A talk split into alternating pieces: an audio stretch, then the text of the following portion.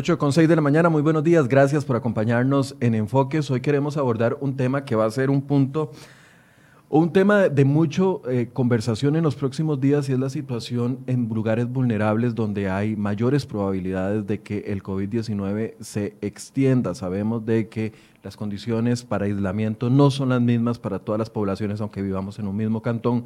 Y efectivamente, uno de los focos a las que ya le está poniendo atención no solo el Ministerio de Salud, sino también las autoridades de la Policía Municipal son las cuarterías en San José. De hecho, actualmente la, la Policía Municipal está destinando recursos personal para vigilar seis cuarterías. En una de ellas hay 50 personas que tienen que guardar un, eh, un, aislamiento obligatorio por orden sanitaria, por orden del Ministerio de Salud, debido a que ahí pasó sus últimas horas una de las personas fallecidas por COVID-19 el sábado anterior.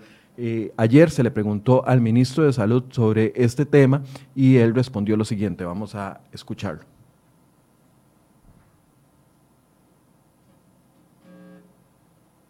Respecto al asunto de las cuarterías, sabemos que generalmente las personas que habitan ahí son personas que pues atraviesan generalmente por situaciones eh, difíciles, ¿verdad? Desde el punto de vista socioeconómicas, sin embargo es claro que no, no son, no, no, no operan bajo la legalidad, no tienen un permiso sanitario de funcionamiento. Muchos de esos lugares justamente pues son eh, como le digo, operan no bajo la legalidad y es cierto que representan un factor importante en medio de la expansión del COVID y nosotros ya hemos estado pues en realidad abordando los casos que se han ido presentando. En realidad ha habido todo un protocolo del asunto de los asentamientos formales e informales con características particulares que se ha estado coordinando con otras instituciones y a la luz de ese protocolo hemos ido tomando acciones. El ministro además agregó de que están trabajando en un plan, pero eh, la problemática es bastante amplia. Detrás de una cuartería no solo se esconde uno o dos problemas sociales, hay decenas de problemas sociales. Y eso es lo que queremos abordar el día de hoy. Se encuentra con nosotros don Marcelo Solano, eh, director de la Policía Municipal de San José, quien conoce muy bien el tema, ha trabajado durante años no solo con la población de calle, la población indigente del país, sino con todas esas problemáticas que se concentran en el centro de San José. Algunos dicen, nada más ciérrelas, saquen a la gente, tiren a la calle, ¿qué podría pasar? Si son extranjeros, otros opinan que deberían de ir a dejarlos a la frontera y listo. Son tan fáciles esas soluciones de implementar. Bueno, vamos a hablar sobre esa problemática y le doy la bienvenida a don Marcelo que nos acompaña. Don Marcelo, buenos días. Buenos días, conversemos de este tema que está en de años que don Marcelo ha estado en la, en la Policía Municipal, lo ha entrevistado en múltiples ocasiones con respecto al tema de la indigencia y también con respecto al tema de las cuarterías y no ha cambiado la situación. A pesar de que hay intentos, es una problemática creciente que a veces pienso, es tan grande el problema que difícilmente se le pueda entrar con una sola institución a solucionarlo todo. Sí, encontré hace, eh, bueno, encontré, perdón, hace no, en el 2013 Encontré una nota casualmente de Cere Hoy que más o menos se titulaba Cuarterías son una bomba de tiempo, hace siete años. Y la nota de ayer eh, decía lo mismo. Eh, sí, y es que, y es que la realidad sigue siendo, este, sí, sigue siendo una bomba de tiempo. Eh, debo empezar diciendo que según el INEC, en el 2011, en todo el país, y esto es importante porque generalmente la, la, gente asocia cuarterías a San José, pero el INEC en el 2011 advirtió que en todo el país habrían hasta 5.500 cuarterías. Hace una década, decía el INEC, en el Censo Nacional del 2011, que podían haber hasta 11.000 personas viviendo en cuarterías. Una década después, ha pasado, este, casi, eh, han pasado casi 10 eh, años. Eh, datos del AIA elaborados en función del consumo de agua en edificaciones de, de San José hablan que podrían haber solo en San José 400 cuarterías y datos internos de la municipalidad, cruzados con INEC y con el AIA, eh, nos hacen creer que podríamos estar hablando de hasta 15 mil personas que viven en las cuarterías de San José. De San José. Eh, si eso lo llevamos a nivel nacional, porque yo reitero que este no es un tema de San José, vamos a Golfito, vamos a Opala, vamos a La Juela, vamos a, cualquier parte de este país, prácticamente en todas las comunidades los vecinos pueden ubicar una, dos, tres, cuatro cuarterías. La zona norte tiene muchísimas cuarterías, la zona fronteriza, eh, las zonas costeras, eh, porque además están totalmente, eh, hay una correlación a, pobreza y a, y a miseria, eh, podríamos estar hablando de varias decenas de miles de personas que este, pasan la noche en estas edificaciones. Don Marcelo, tal vez vamos a ver dos videos que ustedes nos proporcionaron. Bueno, de hecho estamos viendo uno. Esa es una de las cuarterías que actualmente están custodiando en el centro de la capital. Sí, esta, eh, esta cuartería queda en Avenida 8, fue la que se intervino el día domingo desde la 1 de la mañana. Se realizó un cierre de vías, un cerco perimetral, dando espacio. Primero, primeramente para que en el transcurso de la madrugada no llegaran más personas como es usual eh, este, cuando algunas cuarterías albergan a, este, albergan a gran cantidad de personas. Y también para darle la oportunidad al Ministerio de Salud que se apersonara a las 8 de la mañana, estamos hablando que la intervención fue a la 1, a la de, la, mañana, siete horas después se apersonó el Ministerio de Salud, realizó ya la primera notificación a, a la administración, eh, se realizó el primer eh, censo de personas y posteriormente se coordinó para que ayer lunes un equipo de la caja realizara el testeo a, las más de 50 personas. Para, para poner en contexto a la gente, en esa cuartería fue donde falleció, bueno, donde pasó las últimas horas una de las personas fallecidas, la persona número 19, me parece. Así, así, es. Esa persona eh, fue trasladada y, y, bueno, falleció en el hospital inmediatamente ustedes, bueno, inmediatamente no, toman, hacen la intervención, al día siguiente, el domingo se presenta una situación porque algunas de las personas querían salir de la cuartería. Sí, claramente toma por sorpresa al resto de personas que hasta ese entonces desconocen.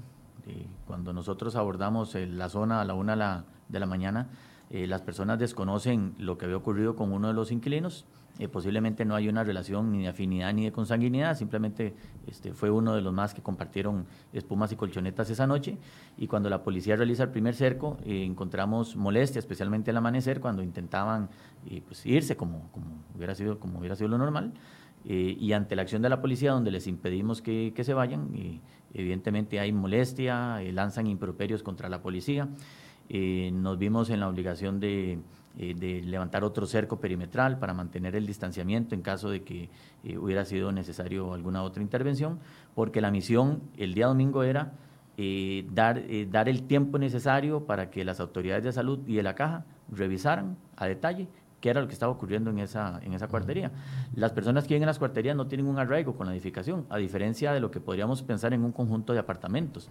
las personas viven en su apartamento, hacen la cuarentena en su apartamento y, y, les saludo o la caja saben dónde está cada una de las personas registradas. En el caso de las cuarterías, una vez que amanece, estas personas se retiran y no existe ninguna garantía que, eh, que en la noche vuelvan a llegar al mismo punto la preocupación de la autoridad sanitaria era poder eh, construir esa traza epidemiológica dentro de la cuartería para evitar que posibles contactos directos del contacto positivo, que lamentablemente perdió su vida, eh, este, se retiraran y, se, se, les perdiera la traza. ¿Por, ¿Por qué están vigilando otras cinco cuarterías en el centro de la capital?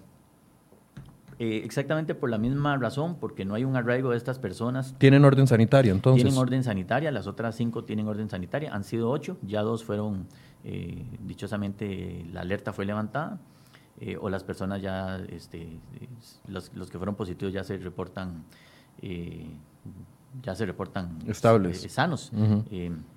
las otras cinco tienen al menos un caso positivo cada una, con grupos de 13, 40, 50 personas que están también en esas cuarterías, para un total aproximado de unas 300 personas en conjunto entre todas, entre las seis.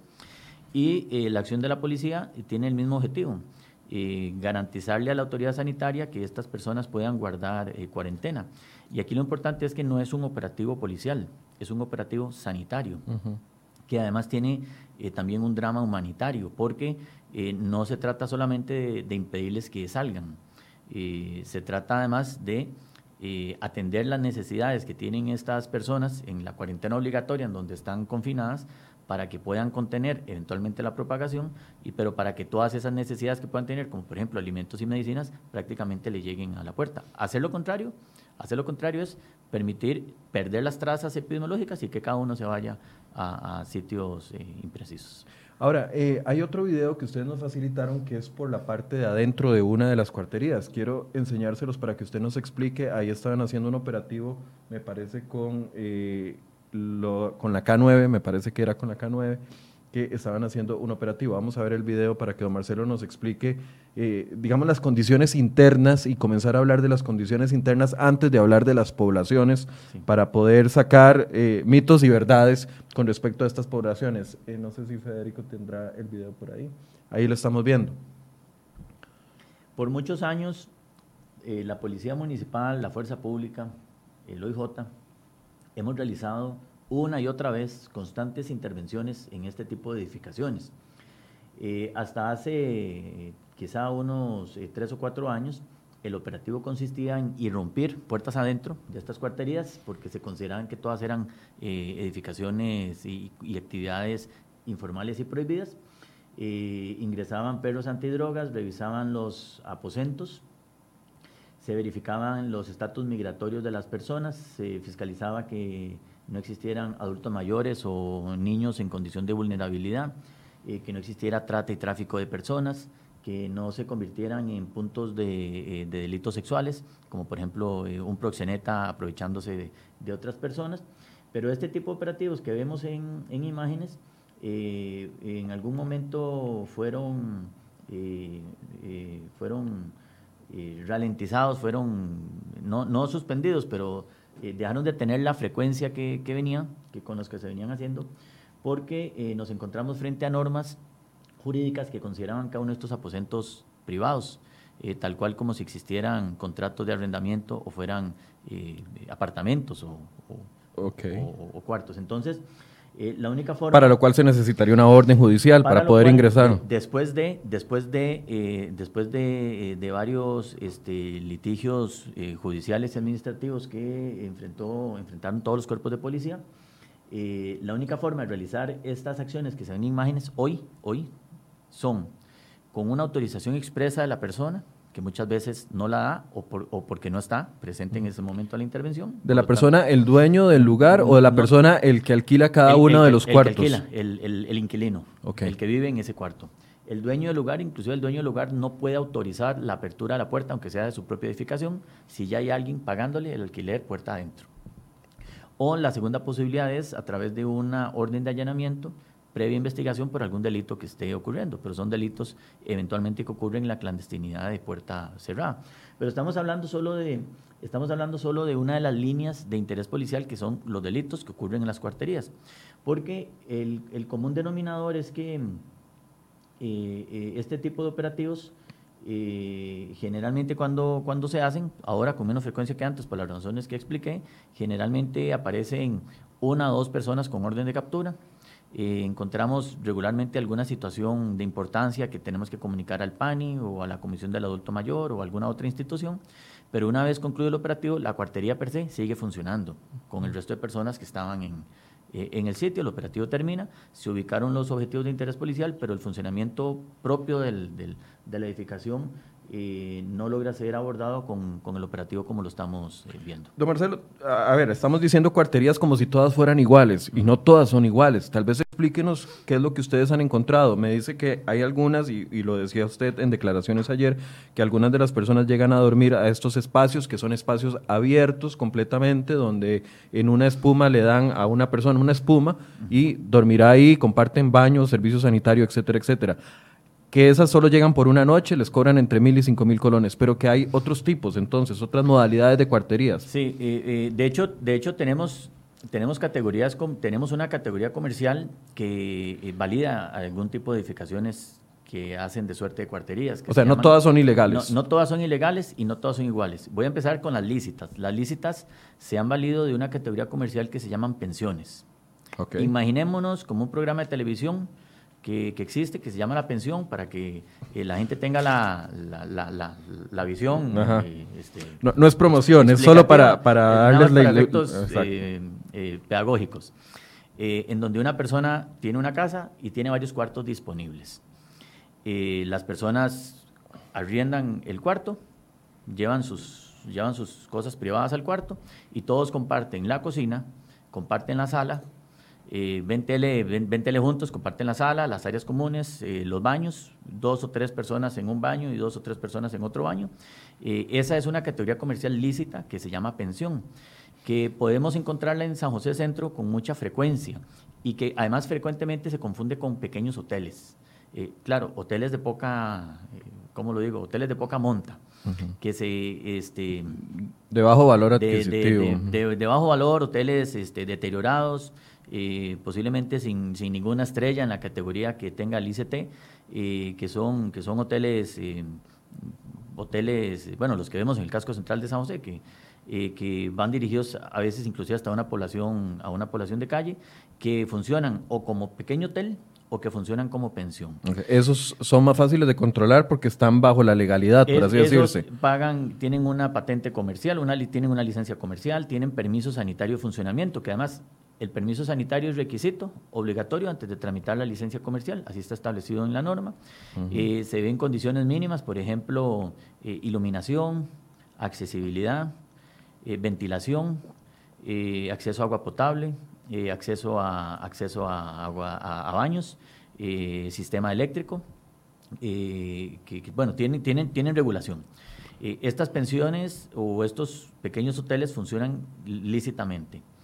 La otra parte es el negocio irregular, que no son ni hoteles ni pensiones, que son, casas viejas, locales comerciales. Sí, que es lo que popularmente estamos hoy en esta mesa hablando de cuarterías. La cuartería, propiamente como, como, la llamamos, cuartería es un conjunto de cuartos donde la gente duerme, eh, que las vamos a encontrar en, los segundos pisos de talleres mecánicos, en bodegas, en las partes, en las partes de atrás de, alguna, de algunos locales comerciales o en el segundo piso de restaurantes o en, la parte de atrás de, eh, de, algún negocio comercial en donde queda algún espacio y, los creativos eh, hacen eh, dos o tres cuartos para arrendamiento, en el mejor de los casos, o eh, para nada más ilustrar, imaginemos un salón, imaginemos un salón comunal de, cualquier barrio, y en ese salón comunal pongan la cantidad de espumas o de colchones o de colchonetas que quepan. Ahora imagínense a las seis de la tarde gente haciendo fila para pasar la noche allí y pagando mil o dos mil colones con el único derecho de que se le asigna una espuma o una colchoneta, comparten un baño, comparten una pequeña cocina, una cocineta y al día siguiente todo el mundo va para afuera. Eh, este, y pagaron mil o dos mil colones para pasar la noche, para no pasar la noche en la, en la calle. En la calle. Entonces tenemos, en ese intermedio tenemos otras cuarterías que no son ese dibujo, el salón comunal lleno de espumas y colchonetas, que sería tal vez la fotografía más, eh, más agresiva, más, más, extrema. más, más extrema, en donde son casas viejas, deterioradas, en donde cada cuarto, imaginemos la casa de cualquiera de, cualquier una casa común, en donde cada cuarto se convierte en una pequeña casa. Y en cada cuarto vive una familia. Eh, cada familia en, en, cada recinto eh, improvisa alguna instalación eléctrica con una regleta, ponen una pequeña olla rosera o, un sartén eléctrico en una esquina, en muchas ocasiones en el piso, y en la otra esquina eh, guindan la ropa en las paredes, los enseres que tengan, y en el intermedio un par de espumas o colchones que los extienden en la noche y los recogen en el día para tener eh, este, espacio, para movilizarse. espacio para movilizarse. Eh, algunas de dimensión, de una dimensión de, 3x3, 4x4, con una dimensión aproximada de un cuarto de una casa habitación, y otras en donde, en donde hemos estado personalmente, eh, con, un tamaño totalmente inhumano, eh, en donde eh, estirando los brazos de lado a lado se tocan las dos paredes. ese sería el ancho del cuarto y el largo prácticamente sería el largo de la espuma, tan así que cuando se abre la puerta hacia adentro para ingresar a ese cuarto, entre comillas a ese cuarto, eh, hay que recoger la espuma porque la puerta no, no abre. Y en ese sitio, que podría ser de dos por dos o menos, eh, ni siquiera el tamaño de una celda para también ilustrar eh, una, una, celda de esas películas donde, donde vemos que, este, que están los presos en, en esas películas de televisión, ni siquiera esos espacios tan reducidos en donde la gente vive y allí tiene sus, allí tiene sus enseres, y por los cuales pueden pagar 3 mil a 5 mil colones. En promedio, 10 mil a 40 mil colones para este, tener un, lugar donde habitar. Ahora, hablemos de las poblaciones, porque muchos asumen o que son todos nicaragüenses o que son todos habitantes de calle, pero ayer usted daba una perspectiva que a mí me llamó mucho la atención cuando hablaba de que de otros tipos de poblaciones, poblaciones de trabajadores, trabajadores de la construcción, eh, empleadas domésticas, o sea, es una solución habitacional para, para diferentes escalas de trabajadores y de personas. Sí, por eso es que eh, el abordaje de las cuarterías, pese a que la gente lo que quiere, como, como lo mencionaste al principio, es que la policía intervenga y que la cierre y que saquemos a toda la gente de estas edificaciones. Y podemos hablar ahora de la normativa, porque eso se podría hacer. Ya casi vamos a hablar de la se normativa. podría hacer. Eh, pero pero hay, que, eh, hay que perfilar de quién estamos hablando. El primer error es pensar que en todas las cuarterías lo que hay son un montón de eh, enfermos adictos a las drogas. Ese es el primer error. En las cuarterías eh, eh, hay muchísimas personas eh, que son trabajadoras, que son vendedores ambulantes o trabajadores informales, que son transportistas informales, que, que trabajan, arriendan un, alquilan un vehículo y trabajan como taxistas piratas. Obviamente el, el vehículo no es de ellos. Eh, guardas de seguridad, eh, eh, tenemos opera- operarios de construcción, empleadas domésticas, eh, o muchísimas personas sin empleo o adultos mayores sin pensión que con algunas actividades informales como los acarreadores de los mercados o como pidiendo Dinero. lim- limonas o dinero o cuidando carros, ajustan mil colones al día y ese día este, ingresan a una cuartería o tienen alguna fuente de ingreso este, que les permite ajustar 40 mil colones al mes y entonces tienen, allí tienen su, su cuarto.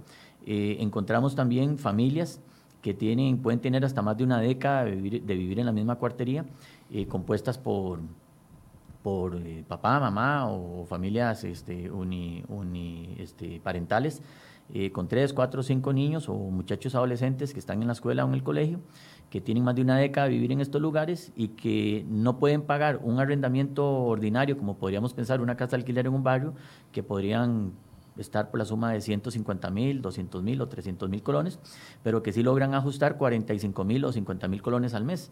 Y entonces, este, eh, en sus posibilidades, lo que alquilan es un cuarto dentro de una, dentro de una casa y ese cuarto lo convierten en, en, su, en su casa. Entonces, hay que, primero hay que desmitificar que todas las cuarterías están llenas de adictos a las drogas. Eh, en las cuarterías hay muchísima gente en una condición socioeconómica muy difícil y es su única opción de tener techo en, este, en, en el día a día. Eh, la mayoría son nicaragüenses.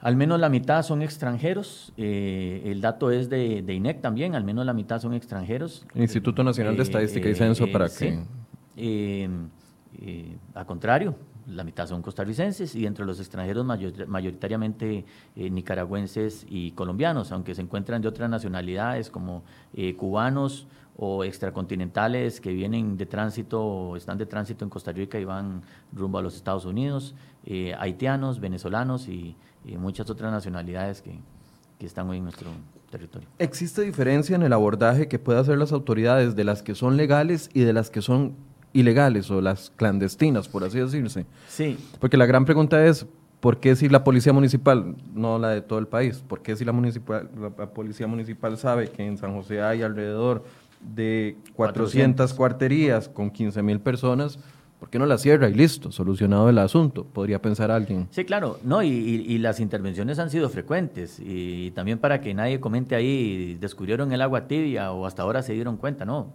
tenemos muchos años eh, abordando esta, esta problemática. Eh, el abordaje es distinto, para las lícitas, para las que tienen licencia comercial, la fiscalización es constante. Eh, eh, Desde la municipalidad. desde, desde la municipalidad y fuerzas, eh, diferentes fuerzas policiales, el OIJ mantiene una línea de investigación conjunta con Policía Municipal, también la Policía Control de Drogas, el Ministerio de Seguridad Pública, la Policía Municipal, evidentemente, pero nuestro enfoque es el, de, el, el policial, el de la atención de la criminalidad y la prevención en la, en la comisión de los delitos. Eh, y el abordaje va dirigido hacia fiscalizar que, que se cumplan, eh, bueno, como lo mencioné ahora, que, no se conviertan en búnker o tráfico de drogas o que eh, las personas que tienen orden de captura no se escondan en estas edificaciones. Las inspecciones y los operativos han sido constantes. Ese abordaje es más sencillo porque trata sobre verificar el cumplimiento del permiso de funcionamiento en el caso de los pequeños hoteles o en el caso de las pensiones. El abordaje hacia las edificaciones ilegales es distinto. Primeramente porque eh, se desarrollan en la clandestinidad de casas. Eh, podríamos ir a algún barrio y realmente no se sabe si detrás de la puerta de lo que aparenta ser una casa tenemos a la familia que vive en esa casa o si esa casa ya se nos convirtió en una cuartería y ahora viven tres o cuatro o cinco familias. Bueno, el ejemplo de la, de la cuartería del sábado, que ahí lo estábamos viendo, tal vez Federico nos lo puede volver a, a colocar la imagen. Era una persona eh, eh, perdón, una, eso se ve como una puerta normal en medio de dos casas. En, medio, en el medio de, San José, eh, con, con, las actividades comerciales que se desarrollan en la ciudad, cualquier persona pasa por allí y piensa que hay una casa o una oficina en el segundo piso.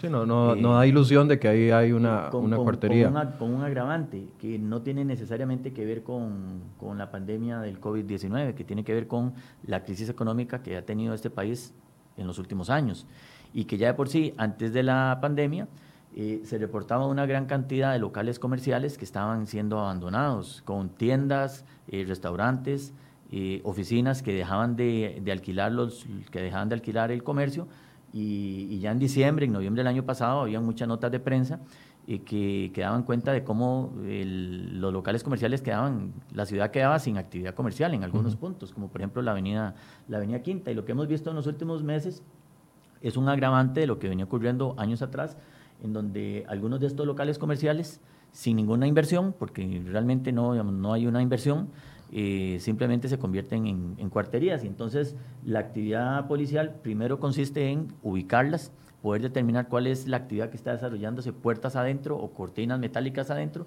y, a partir de allí viene el abordaje. Lo que pasa con ese abordaje, estoy en, la parte del abordaje de las ilegales, es que... Eh, eh, primeramente debe, debe anotarse que no podemos irrumpir puertas adentro en espacios privados. O sea, ustedes están ahí afuera, se dan cuenta de que hay 50 personas durmiendo, pero legalmente no pueden ingresar a, verificar. Eh, tenemos un procedimiento de fiscalización que tiene que ser acordado con el, tiene que ser validado por el administrador o el dueño. Eh, en ese caso voy a, describir cómo sería la intervención en caso de que, de que fuera un operativo ordinario. El policía llega a ese portón negro, el portón negro está con candado, está con llave. Si no hay orden de allanamiento, no podemos utilizar la fuerza. Es decir, yo no puedo amarrar candados y, despejar la puerta con, este, mediante algún procedimiento forzoso. Se ubica el, se ubica el administrador, nos identificamos como autoridad pública y se le explica el deseo de fiscalizar la actividad comercial porque tenemos noticia de que hay actividad comercial en la parte interna. El administrador puede hacer dos cosas. Primero, decir que no. Negarse. Y negarse negar cualquier actividad comercial y negarse. Y a partir de allí, la intervención policial habría que, habría que judicializarla para pedir una orden de allanamiento por alguna noticia crimen. Eh, en este caso, no tenemos conocimiento de la noticia crimen porque no hemos podido ingresar. Es que es, que es complicado. Eh, la otra opción es que el, que el dueño valide el ingreso de la policía. Cuando valida el ingreso de la policía, ingresamos. Pero si alguien está operando una cuartería en la clandestinidad sin tener permiso sanitario, difícilmente eh, quiera permitir que la policía entre. Eh, claro, a menos de que tenga una situación complicada. lo, normal es, lo normal es que no permiten el ingreso, pero suponiendo que permitieran el ingreso, lo que procedería es eh, la, solicitar la, la identificación de todas las personas que están adentro como un primer ejercicio operativo para definir quiénes tienen eventualmente algún requerimiento judicial. El que tenga orden de captura pues bueno, ahí, se va en el, se va, como decimos, se va en el mismo viaje porque hay que presentarlo a la autoridad judicial eh, y los que no tengan ningún requerimiento judicial, eh, realmente la policía no puede este, utilizar la fuerza para tirarlos a la calle. ese no es un procedimiento que, eh, que, nos está, que nos está permitido. Entonces, habría que utilizar los instrumentos que tenemos. Tenemos dos instrumentos, la Ley General de Salud y la Ley de Construcciones. ¿Cuál debería ser el abordaje estricto, estricto quitándonos cualquier análisis del fenómeno? En el sentido estricto, la Ley General de Salud establece en el artículo 312 que es la autoridad sanitaria, es el Ministerio de Salud quien debe fiscalizar las condiciones de habitabilidad. Que cuando las condiciones de habitabilidad ponen en peligro la vida humana, es el artículo 312 y siguientes de la Ley General de Salud, dice que cuando cuando el Ministerio de Salud determina que se pone en peligro la vida humana, por ejemplo, cuarterías, debe, eh, y, aquí lo que se revisa es ventilación, iluminación, hacinamiento, acceso de agua potable, baños, etcétera. El Ministerio de Salud debe realizar una primera notificación al dueño del inmueble, que es el primer responsable, el primer responsable es el dueño de esa edificación, para que realice un plan de, un plan de, el plan de mejoras. Si realizado el plan, si, transcurrido el tiempo no realiza el plan de mejoras, queda eh, que el Ministerio de Salud emita una declaración de inhabitabilidad, lo puede hacer la Policía Municipal, eso no lo puede hacer la Municipalidad. Es el Ministerio de Salud el que declara la inhabitabilidad de un local como este, de una casa o de una, eh, de, una cuartería. Eh, puedo usar una referencia. Hay una crecida de ríos, se lava, se lava los paredones de, del, del cerro y hay, un, y hay una montaña que está a punto de, está a punto de irse o casas que están a punto de irse al, río.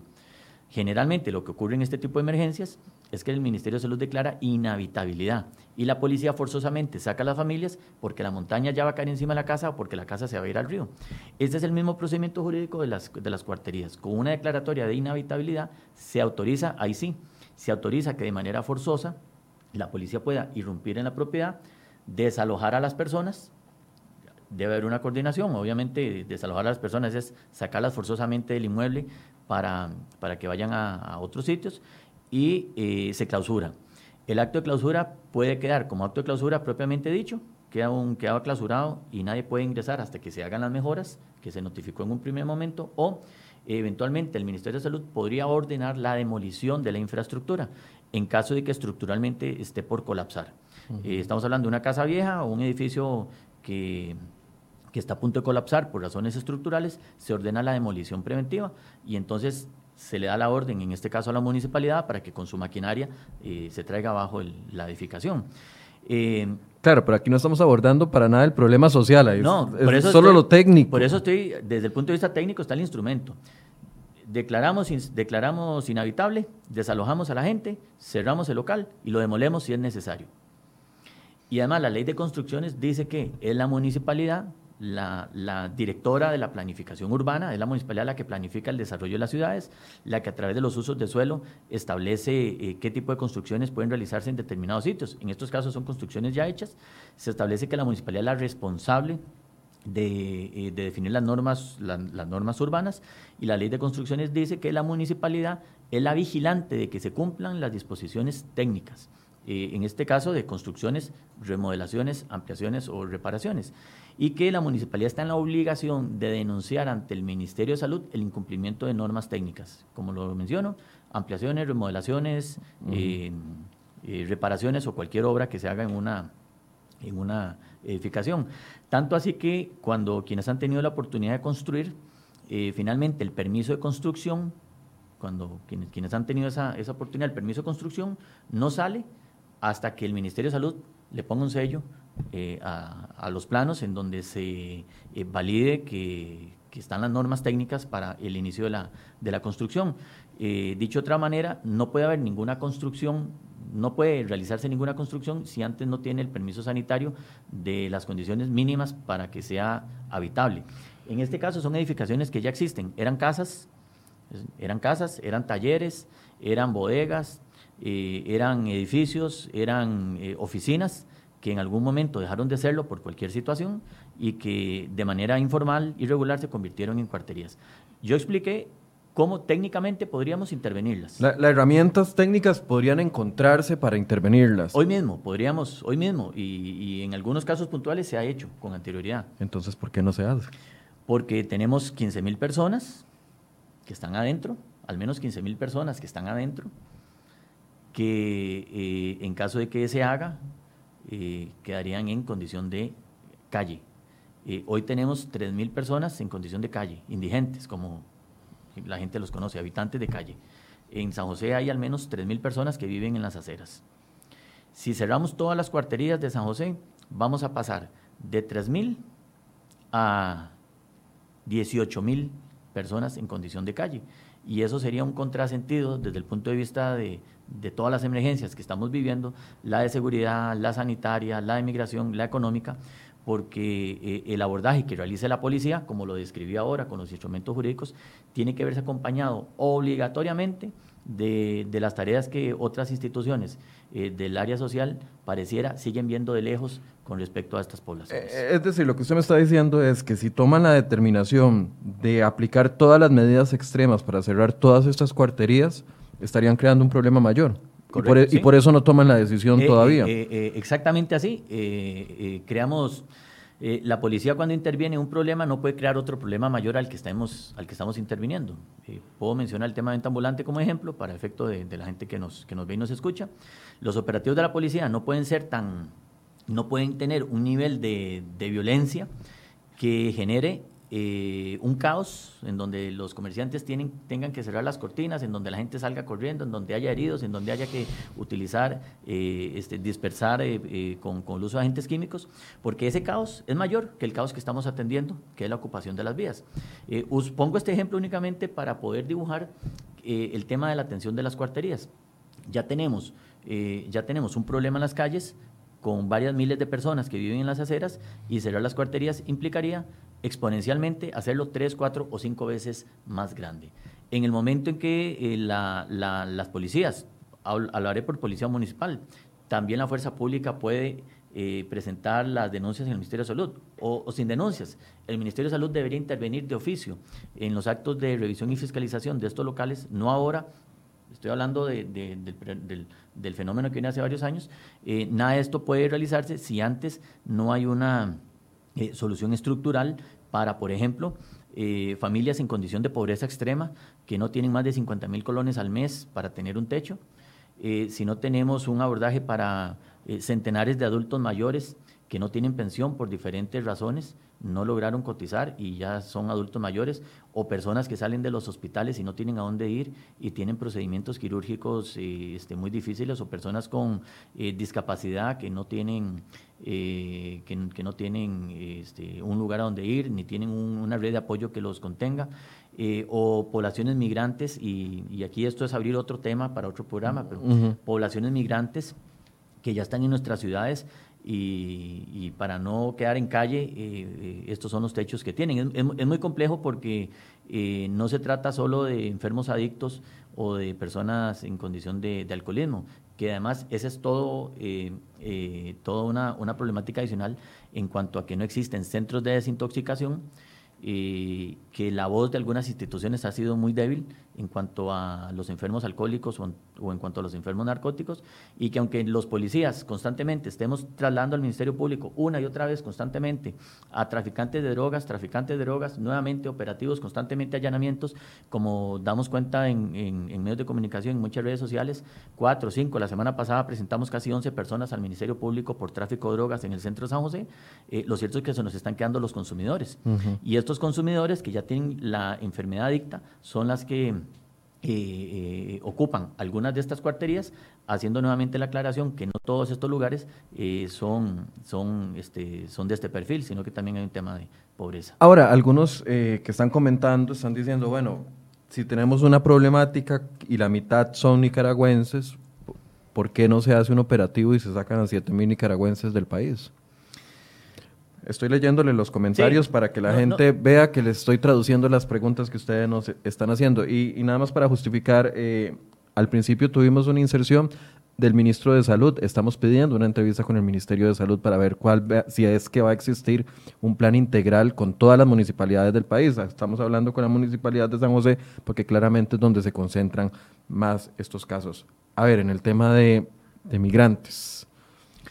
Eh, es muy popular. No, no, claro. Y el es muy popular. Eh, Mucha gente eh, piensa, es que piensa la, La gente, la gente, yo, bueno, lo, dijiste y yo ahora lo voy a reiterar, es que la gente quiere que la policía intervenga en las cuarterías, que la cerremos, ojalá ver maquinaria botando los edificios y que este, todas esas personas, las que tengan que irse del país, tengan que irse y las que hayan que darle ayuda, haya que darles ayuda. Yo estoy de acuerdo, no estoy diciendo lo contrario. eso es lo que hay que hacer, pero el camino no es recto el camino no es una línea de, dos puntos y crucemos una línea recta, es que eh, hay, muchas curvas. Eh, no es este no es simplemente aquí las curvas las curvas son adultos mayores sin acceso a una pensión y que no tienen dónde vivir. Eh, madres solteras que tienen niños metidos ahí, personas trabajadoras que no tienen ingresos suficientes en pobreza extrema. Personas, personas con discapacidad que no tienen redes de apoyo, viven allí. Personas alcohólicas personas alcohólicas, personas adictas, adictas a las drogas. Eh, eh, esas son curvas que hay que atender en... Personas en condición de calle. Que hay que atender en el intermedio, que hay que tener el intermedio antes de llegar al primer punto que es intervenir, al último punto que es cerrar. Y en cuanto a las poblaciones migrantes, eh, ese es un tema que ha acompañado a nuestro país desde, desde, desde siempre. Eh, sin, sin, criminalizar la, la, actividad migratoria, que eso evidentemente eso no, digamos, eso, eso no, no es así. Eh, lo cierto es que eh, el país el país a lo largo de los años no ha tenido una política clara en materia migratoria. Yo hoy estoy aquí como director de Policía Municipal de San José y mi ámbito de, competencias no va más allá de, la capital. Mm. pero sí es cierto que en muchas ocasiones hemos dicho que la seguridad de San José no empieza en, la rotonda de, la, de la rotonda de la Guacamaya o, o en la rotonda de, eh, de circunvalación. La seguridad de San José no empieza en Barrio Tornón. Como lo digo, que la seguridad de la Juela no empieza en el aeropuerto y la seguridad de Cartago no empieza en Ochomogo. Es que la seguridad de nuestras ciudades hoy empiezan en Peñas Blancas y en Paso Canoas. Y de la política migratoria, este, de, de, esa imprecisión que ha tenido el país en cuanto a cómo ordenar esos flujos migratorios que son necesarios para el país, eh, para, eh, para en muchísimas actividades económicas, eh, de, de, esa falta de definición, de esa imprecisión en cuanto a cómo ordenamos esos flujos migratorios, lo cierto del caso es que hoy tenemos una población migrante que está generando problemas, que tiene que ver con, eh, tiene que ver con eh, consumos de drogas, con tráfico de drogas, con personas en condición de calle, con solicitantes de refugio, como lo pasamos ayer. Y no estoy hablando de nicaragüenses porque la gente tira mucho hacia, hacia, hacia Nicaragua. Eh, ayer trasladamos, eh, antier trasladamos al Ministerio Público a dos cubanos que vendían drogas en San José y tenían eh, solicitud de refugio. Y nos ha pasado con mucha frecuencia con colombianos y también con salvadoreños y con nicaragüenses. Eh, tenemos, un, tenemos un americano, un, un gringo, para, para, efectos de la entrevista, en condición de calle, en las calles de, San José. esa población que, que, no está este, contribuyendo al desarrollo de la sociedad debería tener un abordaje operativo más rápido y deberíamos desamarrar eh, las trabas migratorias que puedan tener para eh, realizar procesos de expulsión más rápidos a todas aquellas personas extranjeras que están haciendo daños y que las tenemos en condición de, adicción o que son asociados a determinados delitos.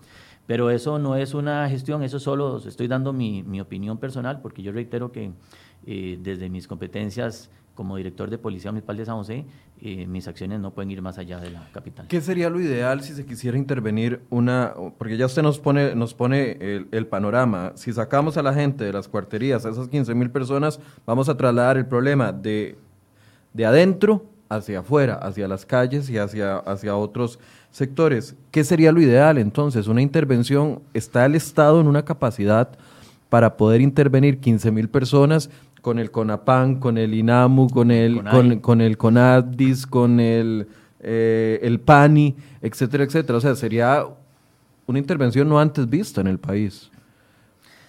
Eh, ahora en tiempos de pandemia el abordaje de los problemas es más complejo porque estamos tratando de resolver en días lo que no hemos resuelto en años. En años, correcto. Eh, y además hay que tener una sensibilidad para este tema, independientemente aunque uno se quisiera poner estricto y decir, bueno, la ley es la ley, si las cuarterías están funcionando ilegales, eh, se clausuran, se cierran, se demuelen y listo. O sea, hay que tener una sensibilidad para estas cuatro o cinco poblaciones a las que mucha gente está acostumbrada nada más a voltear la cara. O dar una moneda y voltear la cara, porque no queremos ver esa realidad que tenemos en, pues la capital. tiene que ser un abordaje en tres líneas. Eh, la primera línea sería eh, regularizar estas edificaciones mediante la intervención del Ministerio de Salud mediante eh, criterios técnicos que establezcan cuáles son las mejoras físicas que deberían realizarse para que puedan convertirse, para que pasen de esa informalidad de cuarterías a la formalidad de pensiones. De pensiones.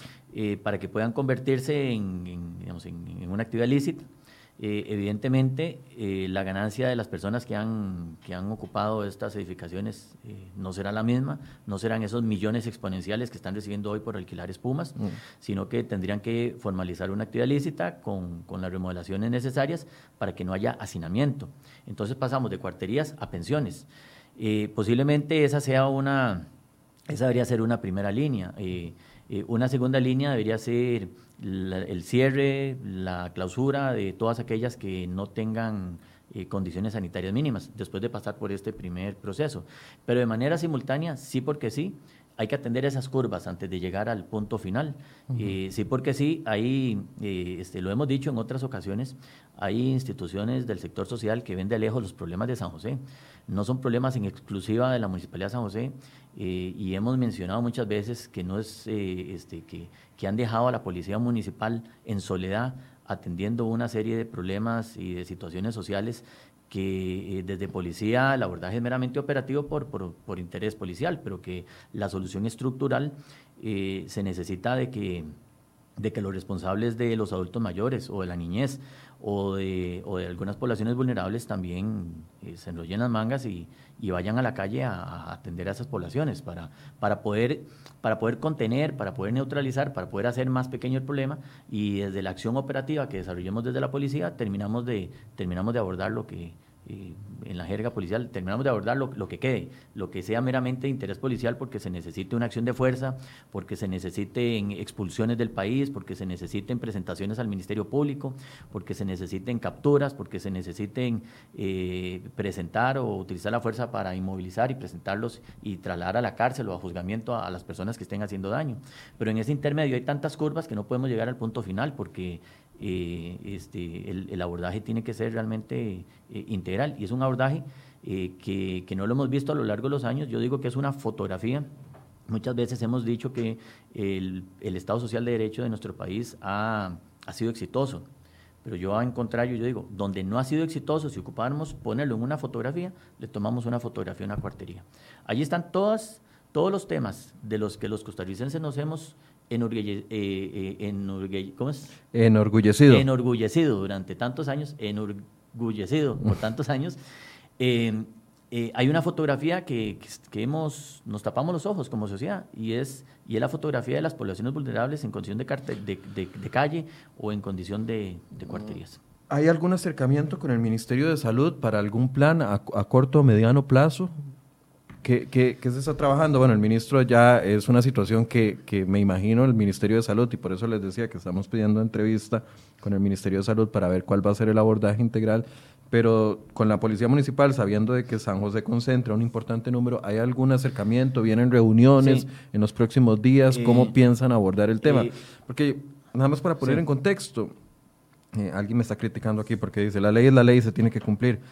Pero a ver, ¿cómo vamos a sacar a 15, 20, 100, 2000 o 3000 adultos mayores cuando la Caja del Seguro Social ahorita tiene anuncio de que no tiene más dinero para otorgar pensiones del régimen no contributivo?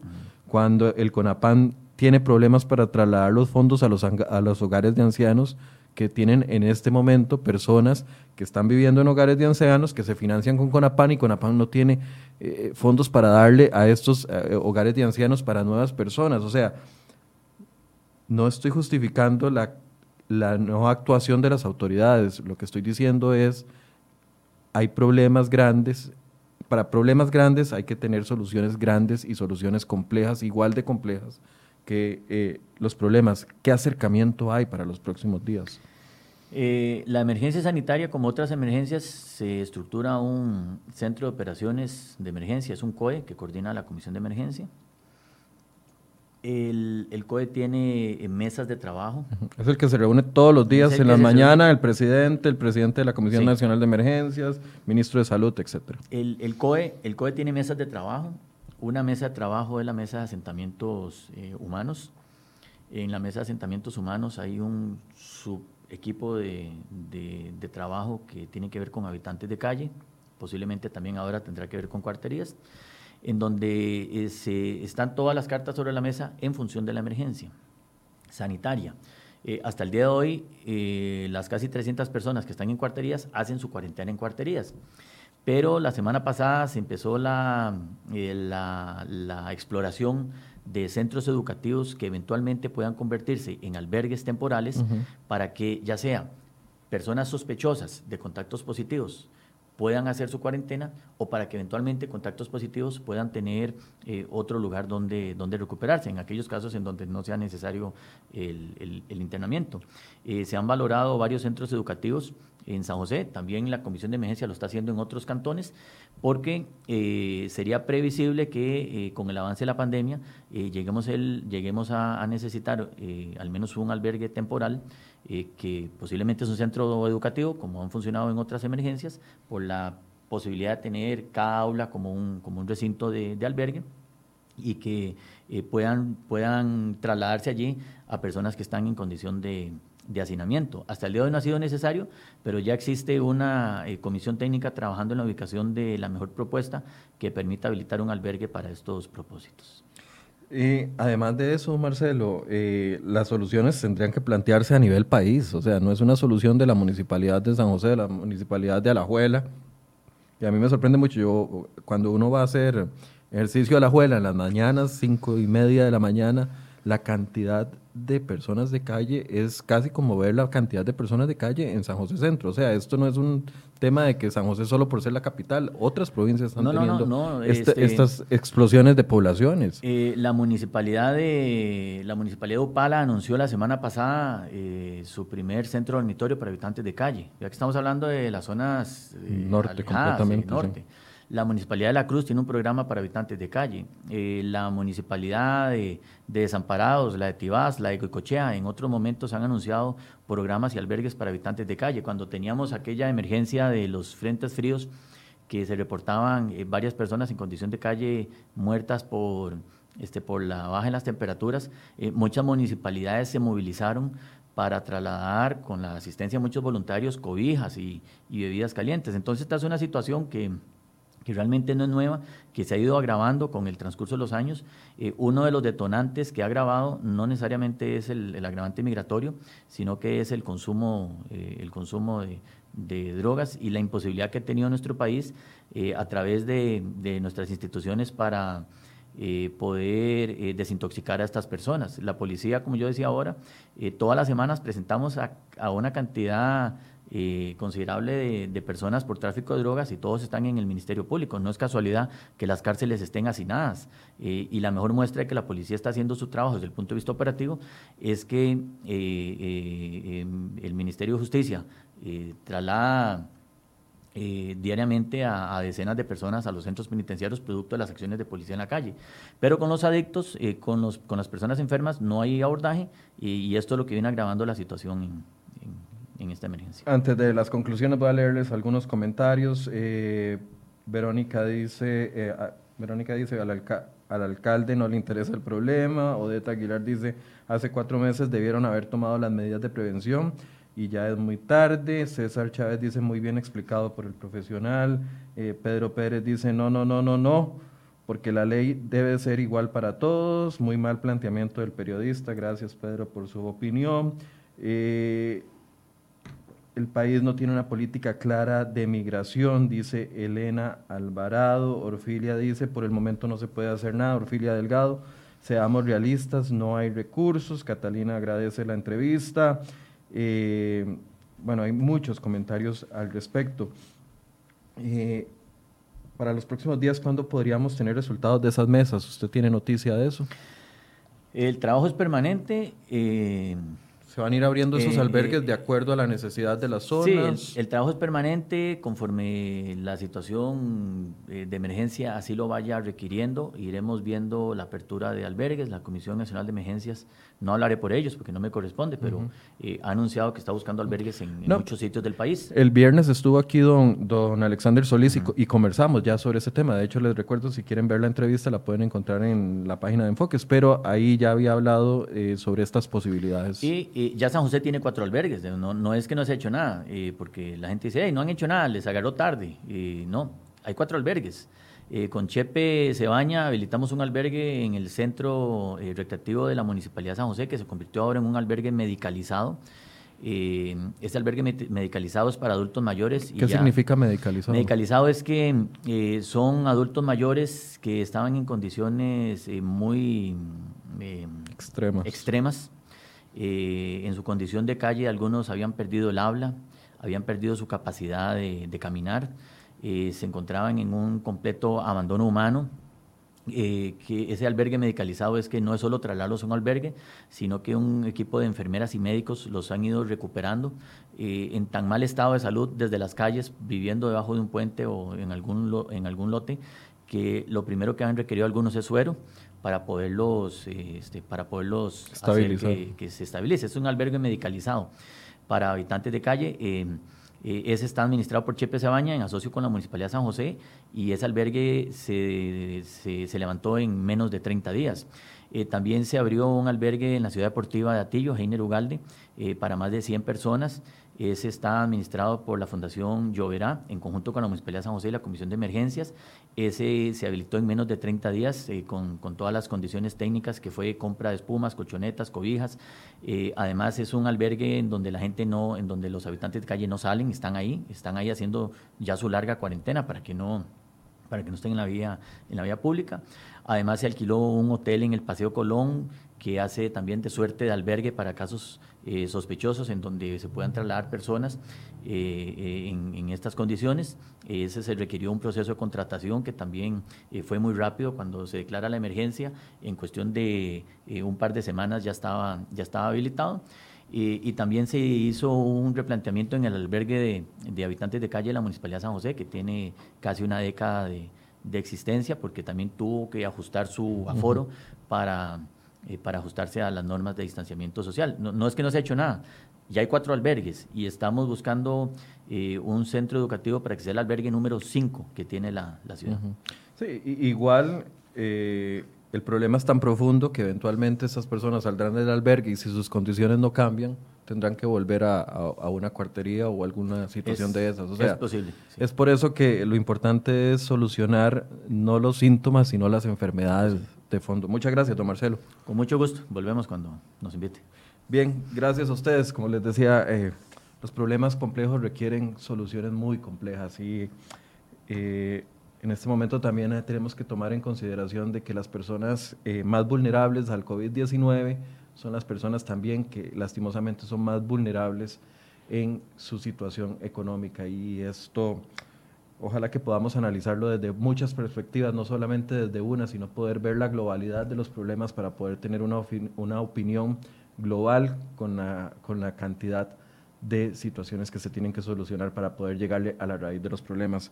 Mañana vamos a hablar del tema de las tarjetas de crédito y el nuevo límite que existe para las tasas de usura. Vamos a conversar sobre la exclusión de algunos sectores y las posiciones que hay con respecto a esto. Así que los invitamos a partir de las 8 de la mañana. Muy buenos días.